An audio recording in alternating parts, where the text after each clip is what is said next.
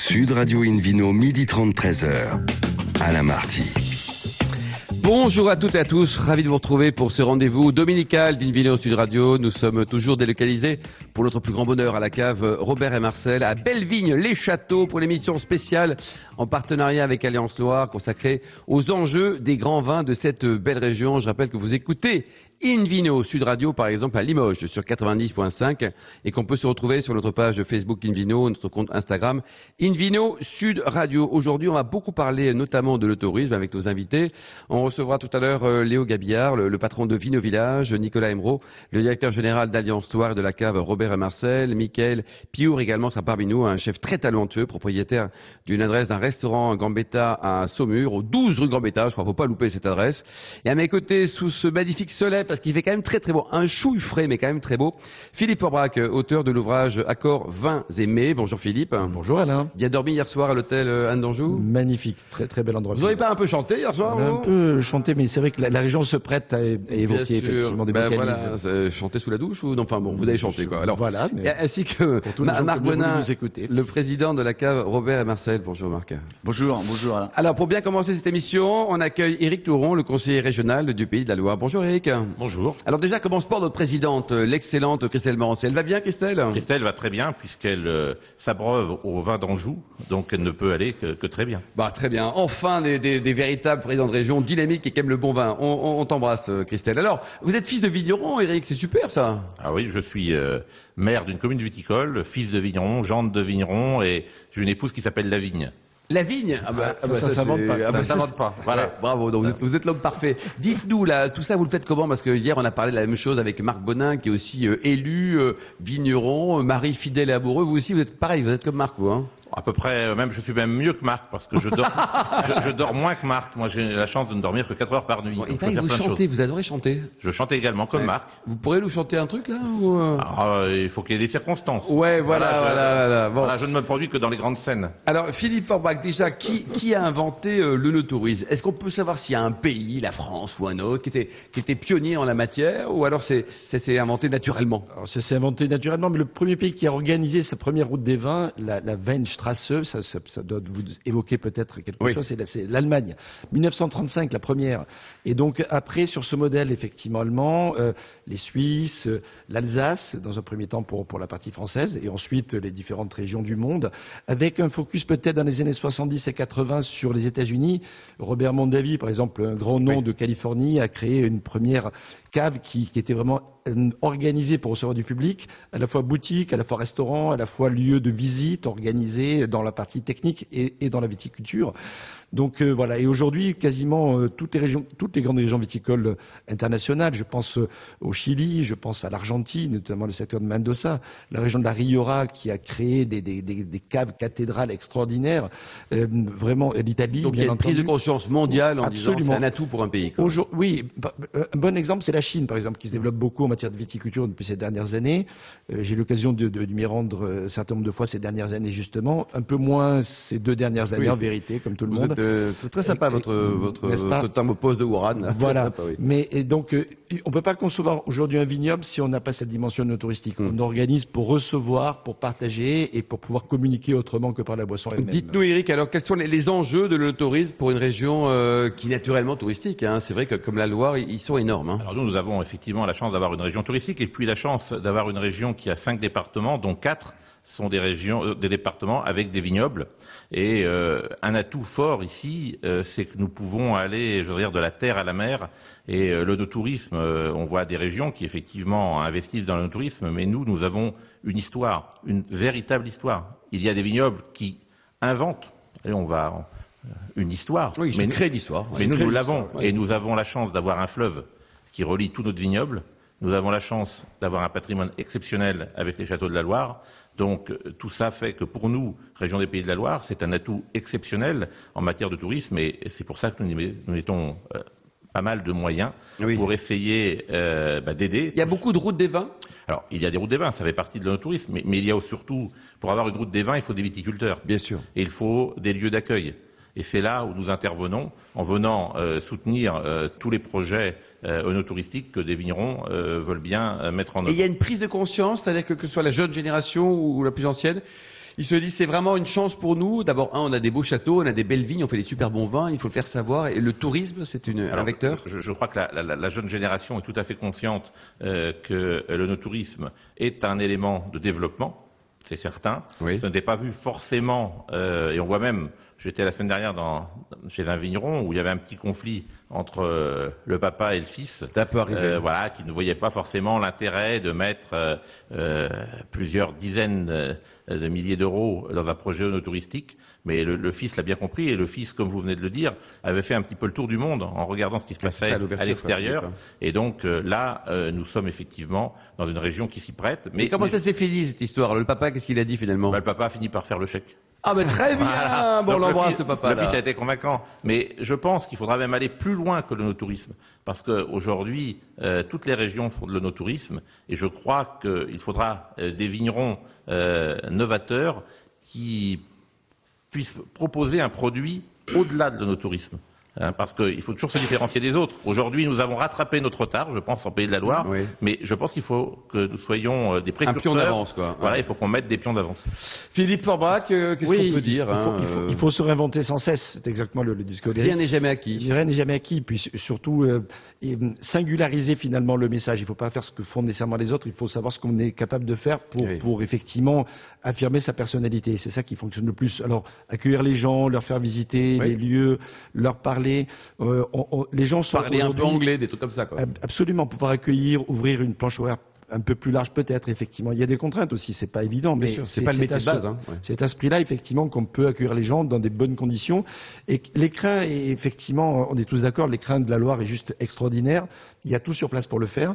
Et il faut aller peut-être effectivement au-delà. On est dans la recherche de l'émotion et de l'expérience. Il faut véhiculer cette idée Éric, dites-nous, euh, d'un point de vue euh, retour sur investissement, on sait combien il laisse tous ces braves gens qui viennent euh, dépenser un peu d'argent ici ou pas? Ça, rapporte beaucoup de sous, ça fait vivre des gens? Ça fait forcément vivre nos vignerons, ça fait vivre également toutes les structures qui vivent du tourisme. Alors le quantifier, c'est assez compliqué puisque on, ne sait pas quand des gens passent dans une cave si ils y viennent avant tout pour le vin ou s'ils sont dans une démarche euh, touristique. Je pense que Marc a peut-être lui des, des Marc Bonin, vous en pensez quoi Ou alors c'est un tout oui, c'est un tout. C'est un tout. C'est une complémentarité. Euh, les gens y viennent pour une expérience. De plus en plus, on le disait, c'est dans notre projet d'entreprise. Euh, hier, euh, Nicolas Imro parlait du Clos Cristal notamment, qui est quand même un vignoble remarquable, très singulier, qu'il faut venir ah, découvrir. Une chance de dingue. On, a, on a des cavités extraordinaires ici, qui on n'a mm. pas forcément dans toutes les régions.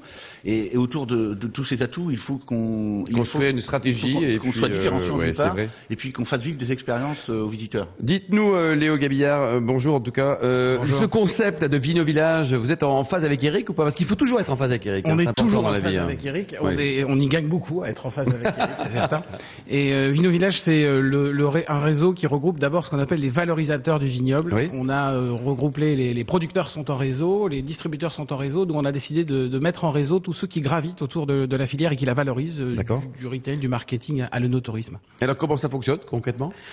D'abord nous un réseau de compétences, c'est-à-dire qu'on permet à des vignerons, à des petits domaines, d'avoir plusieurs euh, indépendants qui sont soit d'abord du consultant, qui apprennent et qui aident, accompagnent le vigneron et le domaine à raconter son histoire, parce que c'est très important, Philippe l'a dit tout à l'heure, de, raconter, de savoir raconter une histoire. Il faut avoir quelque chose à raconter. De donner envie aussi. absolument. Et euh, ensuite, on a jusqu'aux compétences de ceux qui peuvent venir euh, participer, animer le caveau, faire la vente, faire les visites. C'est parfois une compétence qui n'est pas évidente pour tout le monde.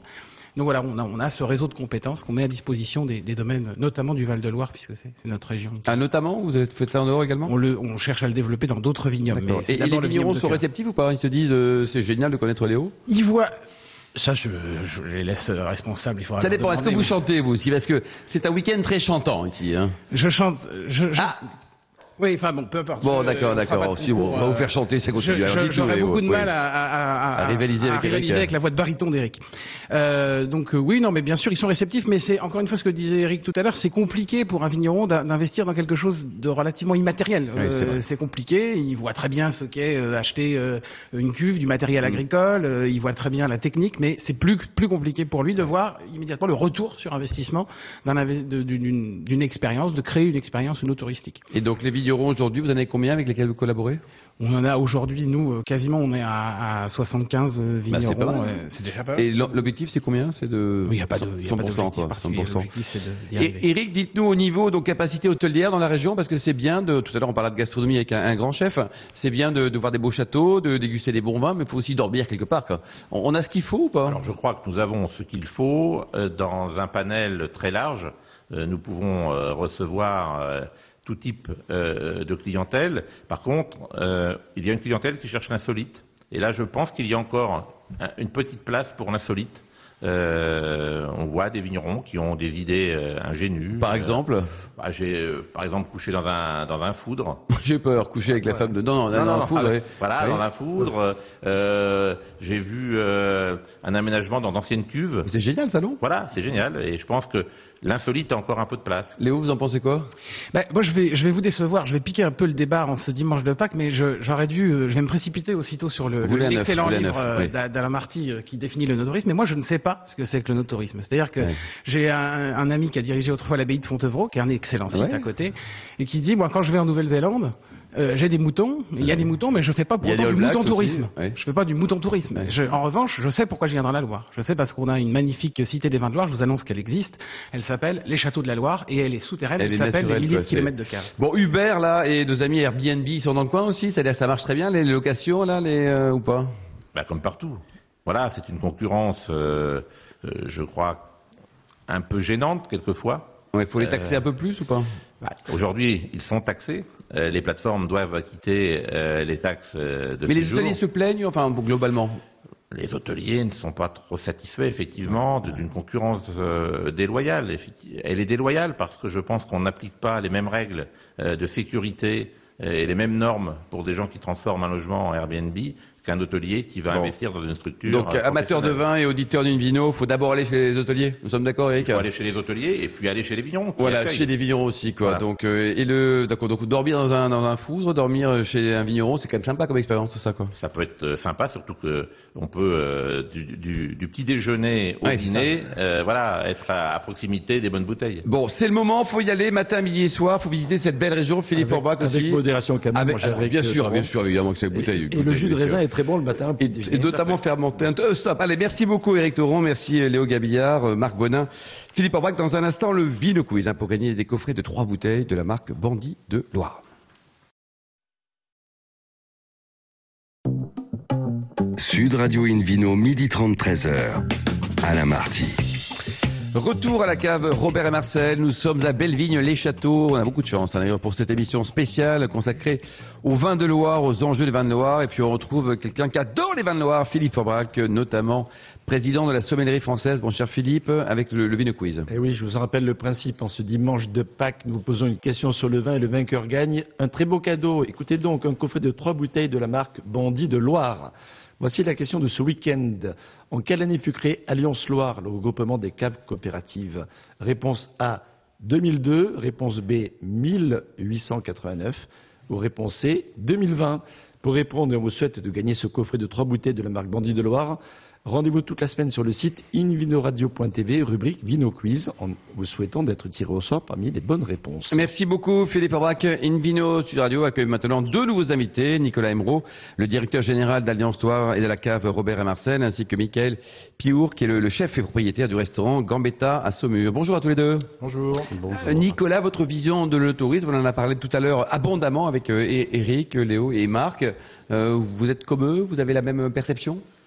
Oui, tout à fait. On a, on a vraiment la chance dans notre région du Val-de-Loire d'avoir un, certain nombre d'événements euh, qui, contribuent justement à mettre en valeur euh, et en lumière tout le territoire euh, et, qui, bah, permettent de, faire rencontrer justement, de mettre en lien, en relation le consommateur avec le producteur, parce que la, partie touristique, hein, euh, qui a été évoquée dans la première partie, euh, reprend, tout, ce lien, cette richesse sensorielle, euh, la rencontre, l'imaginaire que l'on aura quand on va déguster sa bouteille et, et, et, la vision du, du producteur qui est très importante. Alors, on a un certain nombre d'événements et, c'est important pour moi de, de, les citer parce que, parce que ces événements, ils, vont justement contribuer à, à apporter cette richesse.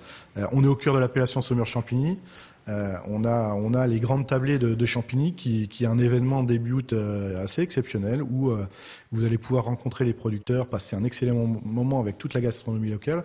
on a aussi un autre événement qui a été mis en place il y a quelques années qui s'appelle l'Anjou Vélo Vintage, mmh. donc qui, qui, reprend tout, tout, le concept de la Loire à vélo, où vous allez bah, déguiser en habit d'époque les années 30, 50, 70, avec des vélos euh, vintage avant les années 80, génial, ça, hein. et euh, où vous allez passer euh, sur des parcours qui vont de 30 à 120 km pour les les plus sportifs. Et c'est à quelle époque ça? Alors c'est habituellement c'est au mois de juin ou tout début juillet. On va inscrire David Cobol dans Marie-Antoinette, Philippe Orbach. Hein. Et, et, là il y a, y a, une ambiance, un esprit incroyable parce que bah, à partir du moment où vous êtes dans dans un autre univers déguisé. Vous êtes prêt, en plus, à payer pour, pour vivre cet événement. Et vous allez, euh, vous allez euh, ben, rencontrer des producteurs locaux, vous allez descendre dans les troglodytes en vélo, vous allez, vous allez visiter les châteaux. Enfin, c'est fabuleux. Marc Bonin, président? Juste, juste une position. Cette année, ça sera fin août. À fin août, les ah, gens sont pas déguisés, ils sont costumés. Oh, bon alors finalement David Cobol en, Louis XVI, tiens. Nicolas. Voilà. Et puis, ben, on a d'autres d'autres événements aussi hein, qui, euh, euh, que les vignerons euh, font vivre, comme Vigne Vin Rando, tout début septembre, où vous avez un certain nombre de parcours. On a plus de 16 parcours, je crois.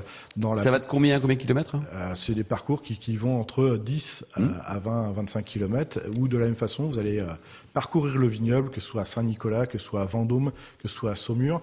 Et, et, de la même façon, vous allez pouvoir déguster les produits locaux, discuter avec les vignerons. Mmh. Donc il y, a, il y, a, des événements, enfin il y a vraiment une, une richesse euh, euh, sur. Il y a une vraie dynamique. Hein. Il y a aussi des événements concernant la littérature. Exactement. le livre et le vin, c'est une manifestation qui existe depuis très longtemps. Cher notre ami Jean-Maurice Belaïch, mmh. qui, a, créé cet événement qu'on salue, euh, qui existe depuis plus de 20 ans aujourd'hui. C'était Jean-Claude Brialy au départ et Gérard Depardieu et Jean Carmé aussi, qui est une figure locale, notamment du secteur de Bourgueil, qui, qui, avait initié cette idée et qui rassemble quand même un parterre juste incroyable de grands noms de la littérature, de grands noms de la gastronomie dans cette région, sur ce terroir de, de, de, de Saumur et notamment l'appellation Saumur-Champigny, a, a accompagné aussi cette manifestation depuis un certain nombre d'années.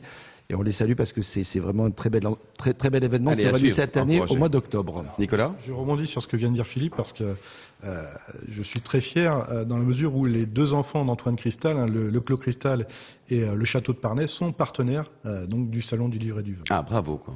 Et alors, il y a d'autres événements, en tout cas, comment est-ce qu'on vit le, tourisme avec le, le prisme Alliance Loire? Vous avez plusieurs choses qui sont organisées localement? C'est ça, on a la chance d'avoir des, des, parcours sous, nos, sous, nos, sous nos pieds, hein, dans les mmh. galeries troglodytes, des parcours no touristiques où on va justement les faire vivre à travers de, de guides. Hein. Il, y a, vraiment toute une interaction entre des guides, des vignerons. Alors c'est un parcours qui a été créé par nos, producteurs, par nos vignerons, par nos collaborateurs, et où on va avoir toute une interaction et un certain nombre d'expériences à vivre.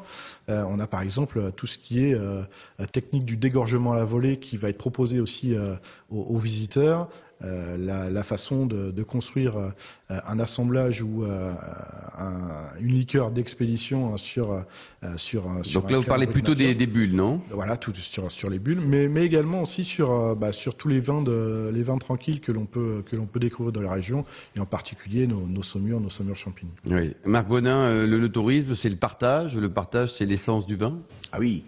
Oui, c'est dans nos valeurs. Lorsqu'on évoque toutes les valeurs de la coopération, euh, on évoque le partage, on évoque l'équité, on, évoque la solidarité, mais on évoque aussi la convivialité. C'est une vraie valeur. Et je pense que dans le no-tourisme, il ne faut pas le louper, il ne faut surtout pas passer à côté de, ces moments-là. Philippe Orbach, surtout en ce moment, on a besoin de, bah, de se voir. De dire qu'on oui, de, de, de, partager, de dire qu'on s'aime, d'échanger, de, de, de, créer des, des moments d'émotion en, particulier.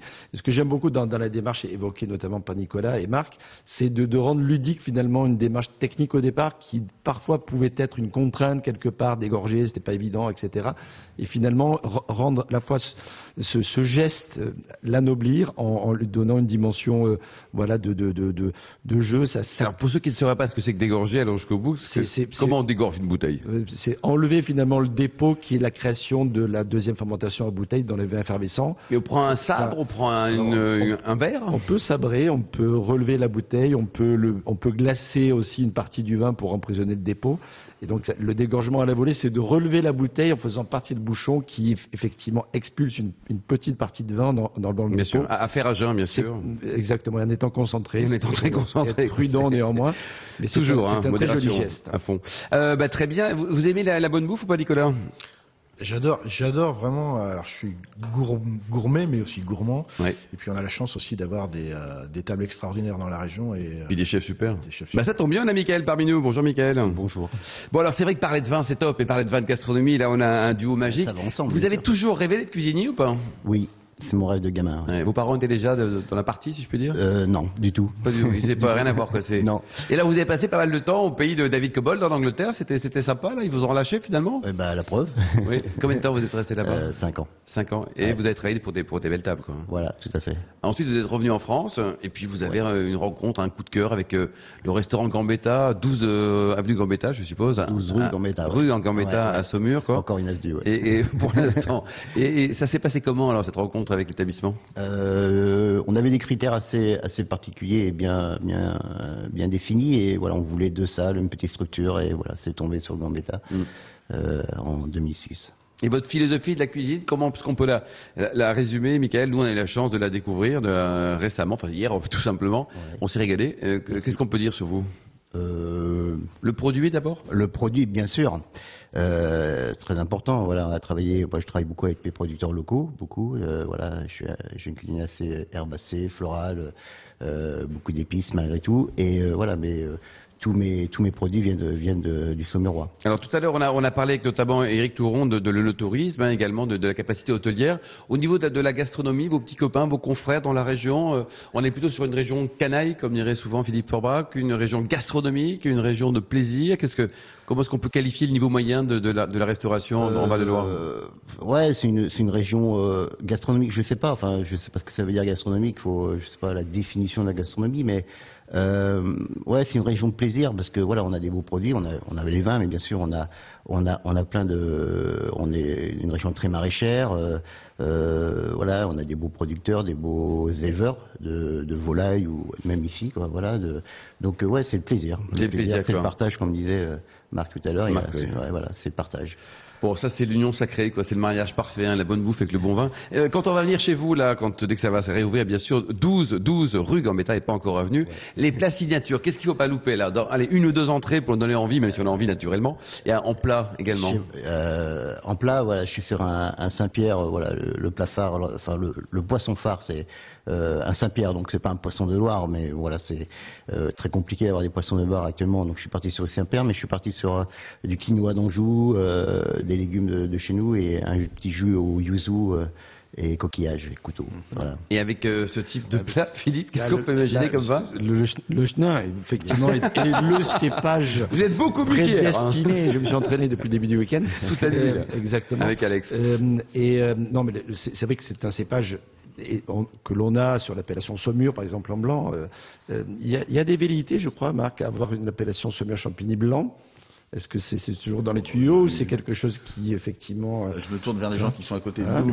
voilà. ça, a été, ça a été une velléité, on en entend beaucoup moins parler. En tout cas, ce, cépage à proximité, quand on va vers l'Anjou, permet notamment, je pense, au, au vin d'Anjou, au Savenière, par exemple. Ça, ce sont des accords magnifiques avec ce site de place Saint-Pierre-Yuzo de ça va très bien. Bon, voilà, donc c'est parfait. Donc euh, la bonne adresse, c'est chez Michael. Il y a aussi d'autres bonnes tables dans la région. Il faut aller les découvrir aussi euh, matin, midi et soir avec les, bons vins. Merci beaucoup, Michael. Merci également à vous, Eric euh, Touron, Léo Gabillard, Nicolas Emo, Marc Bonin, Philippe Orbach, ainsi que les, millions d'amateurs de vin qui nous écoutent chaque week-end. Un grand, grand merci, en tout cas à la cave Robert et Marcel de nous avoir accueillis pendant cette journée. On s'est régalé, Philippe. Hein. On s'est régalé hier, hier soir, ce matin. Il y a des week-ends pires. Il y a pire. Surtout, surtout à l'époque. Et oui, surtout en ce moment. Quoi. Un clin d'œil aussi à Angéline qui a préparé cette émission, ainsi qu'à Sébastien pour la, la partie technique. Fin de ce numéro de Invino. Sud Radio, c'était une émission spéciale consacrée à cette belle région, à l'œnotourisme, au grand vin également qu'on trouve dans la Loire. Pour en savoir plus ou retrouver, un rendez-vous sur le site invino-radio.tv, notre compte Instagram Invino Sud Radio et notre page Facebook Invino. On se retrouve, ça sera le week-end prochain, ça sera samedi, hein, samedi à 12h30 précise pour un nouveau numéro de Invino Sud Radio. Nous serons délocalisés chez le caviste Nicolas, fondé en 1822. Nous serons à Paris, place de la Madeleine. C'est moins sexy, mais c'est quand même très sympa. D'ici là, excellent week-end de Pâques. Restez fidèles la Sud Radio, encouragez tous les vignerons français, puis un clin d'œil à ceux du Val-de-Loire, et surtout n'oubliez jamais, respecter la plus grande des modérations. Sud Radio Invino.